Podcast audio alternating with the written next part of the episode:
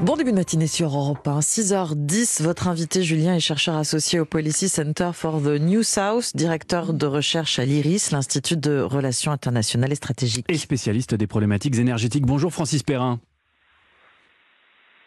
Francis Perrin, est-ce que vous m'entendez? Oui. Bonjour à vous, merci beaucoup d'être en ligne avec nous alors que les premières conséquences économiques de la guerre en Ukraine commencent à se faire sentir chez nous. 2 euros, c'est le prix ce matin en moyenne pour un litre de gazole, plus 24 centimes en une semaine. Euh, c'est du jamais vu et, ce n'est sûrement pas terminé, d'autant que les États-Unis ont annoncé hier mettre en place un embargo sur les importations de gaz et de pétrole russe. Euh, d'où ma question, Francis Perrin, est-ce qu'il n'y aurait pas un parfum de choc pétrolier dans l'air?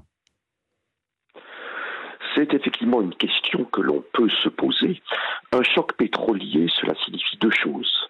Cela signifie une très forte augmentation des prix du pétrole dans une période de temps courte. C'est ça la notion du choc. Et on pense évidemment au choc pétrolier des années 1970, 73, 74, 79, 80. Là, nous avons eu dans les dernières semaines une très forte augmentation des prix du pétrole dans une période donc euh, très courte en lien avec la crise puis la guerre russo-ukrainienne et ce n'est pas forcément fini, même si personne ne peut prédire évidemment l'évolution future des prix du pétrole. Euh, nous sommes à des prix du pétrole, si l'on prend le Brent de la mer du Nord, d'environ 125 dollars par baril actuellement. Hmm. On est monté à un moment jusqu'à 139. Euh, certains prédisent 150, 180, 200. alors évidemment, les Russes disent 300. Si on fait un embargo, nous aussi, les Européens, euh, ils disent 300 dollars le, baril. Est-ce que c'est crédible selon vous? il faut euh, ne pas se laisser impressionner par des chiffres qui sont des chiffres sur un coin de table. personne ne sait exactement ce qui peut se passer en disant ce sera exactement 300, 250, 312. ça n'a pas de sens. Mais on a vu la très forte hausse les dernières semaines. Et ce qui est clair, c'est qu'il y a encore un potentiel important de hausse, malheureusement, lié à la guerre russo-ukrainienne.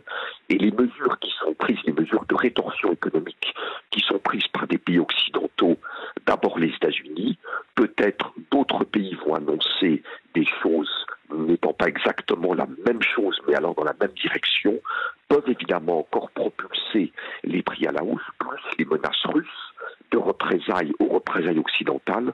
Donc on est sur dans une spirale hmm. qui est extrêmement inquiétante économiquement et socialement. Est-ce que nous autres, Européens, on peut se permettre, euh, nous aussi, euh, de faire un embargo sur les importations de gaz et de pétrole russe? Est-ce qu'on euh, peut se le permettre?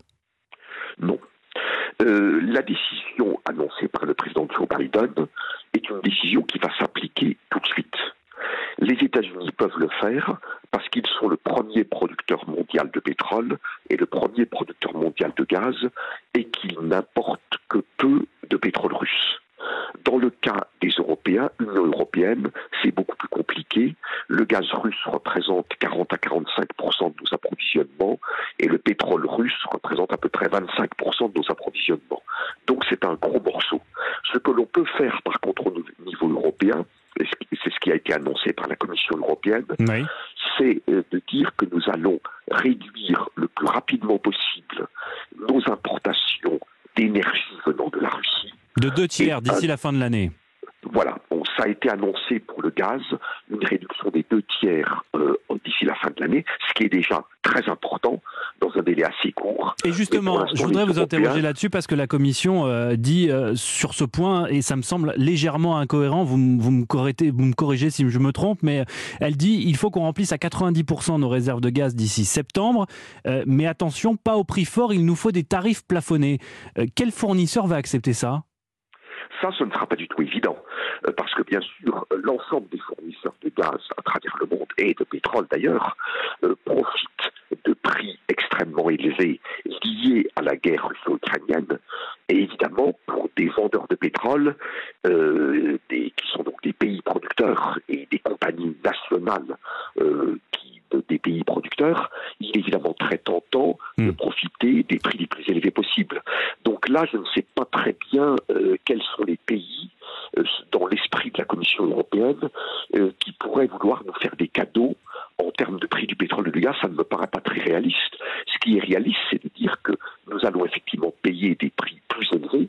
La question de savoir qui paie consommateurs, les États, les compagnies. Alors justement, justement Francis Perrin, le gouvernement prépare, je cite, un plan de résilience pour compenser l'explosion des factures d'énergie à la fois des particuliers et des entreprises. quelles sont à vos yeux nos marges de manœuvre? Alors, elles sont relativement faibles parce que face à une hausse des prix aussi forte, euh, il ne faut pas faire penser que euh, personne ne va payer ce genre de choses ou qu'il y aura une solution miracle. Le président Biden l'a dit hier en annonçant l'embargo pétrolier sur la Russie. Alors qu'ils sont peu exposés. Il y aura un coût hmm. économique pour nous. Euh, et il a ajouté, nous avons la chance de ne pas payer le prix du sang avec des militaires qui sont actuellement en Ukraine. Mais nous allons payer un prix qui sera un prix économique. Et ça me paraît une déclaration réaliste. Ensuite, des États peuvent prendre des mesures pour limiter les dégâts, mais limiter les dégâts ne veut, pas dire qu'il n'y a pas de dégâts du tout sur le plan économique. Euh, on a vu l'an dernier des mesures prises euh, par rapport au prix du gaz ou au prix de l'électricité. Oui, le tarif qui, nous coûte l'an dernier d'ailleurs extrêmement cher. d'inflation, de différentes. Euh, il y a des allocations qui peuvent être versées, évidemment, hmm. à une partie de la population. C'est tout à fait possible. par contre, il faut surtout éviter des discours qui laissent penser que nous allons être complètement immunisés contre la hausse des prix de l'énergie. Ce ne serait pas très crédible pour les consommateurs qui la subissent depuis déjà plusieurs mois. Merci beaucoup, Francis Perrin, chercheur associé au, Policy Center for the New South et directeur de recherche à l'IRIS. Merci à vous de nous avoir éclairé ce matin. Bonne journée et à bientôt sur Europe 1. À bientôt.